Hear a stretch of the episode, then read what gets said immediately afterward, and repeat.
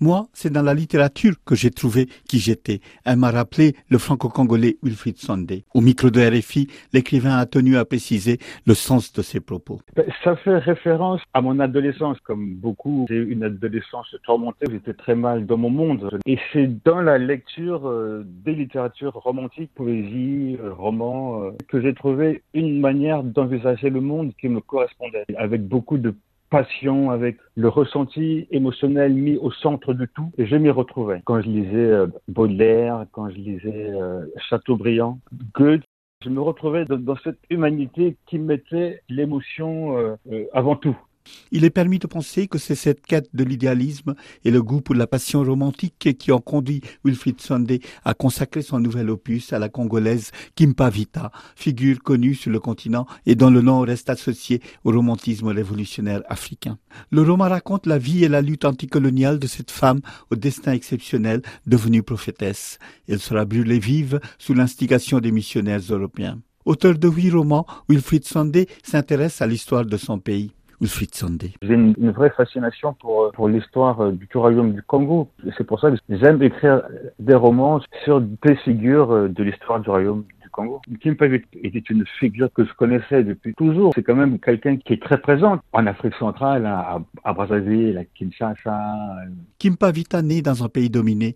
Au temps de sa grandeur, entre le 15e et le 17e siècle, les frontières du royaume du Congo s'étendaient de l'Angola au Gabon actuel, en passant par les deux Congos. Or, la future prophétesse a grandi dans un royaume qui avait perdu ses fastes. Sous l'occupation portugaise, son pays se déchire entre les seigneurs de guerre rivaux, influencés par les histoires que lui raconte sa nourrice et ses propres visions mystiques, Kimpavita devient prophétesse et milite pour l'émancipation de son peuple en le réunissant sous l'égide de son roi légitime.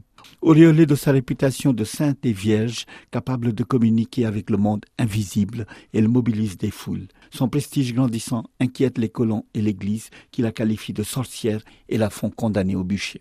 Wilfried Sunday. Elle ressemble à Jeanne morte sur le bûcher, euh, avec un corpus mystique très fort. À cela près que Kim Pavetta n'était pas une combattante, elle était fondamentalement pacifiste. C'est une figure universelle parce qu'elle avait d'emblée une ambition de, de, réconciliation entre Européens et Africains. C'est une femme qui a fait le choix de disposer librement de son corps et de son cœur et elle l'a payé cher. C'est aussi euh, l'histoire euh, d'une jeune femme euh, qui a tenu à résister à des pouvoirs beaucoup plus forts que les siens. Roman politique, roman féministe, La Reine aux yeux de lune se lit comme une épopée. Une épopée qui ne dédaigne pas l'analyse psychologique, comme dans les pages du roman qui mettent en scène une protagoniste déchirée entre les exigences de pureté et les appels charnels de l'amour. Wilfried Sunday. La Reine aux yeux de lune, ce n'est pas une biographie, de Kim Pavita. Je m'inspire de Kim Pavita.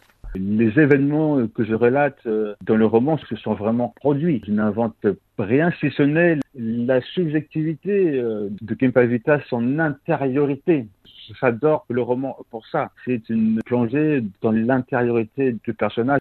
C'est le cœur de mon travail de romancier en particulier dans ce roman où on met l'accent sur les conflits intimes de son personnage, Wilfried Sandé a su humaniser son héroïne, trop longtemps prisonnière de sa réputation de Jeanne d'Arc africaine.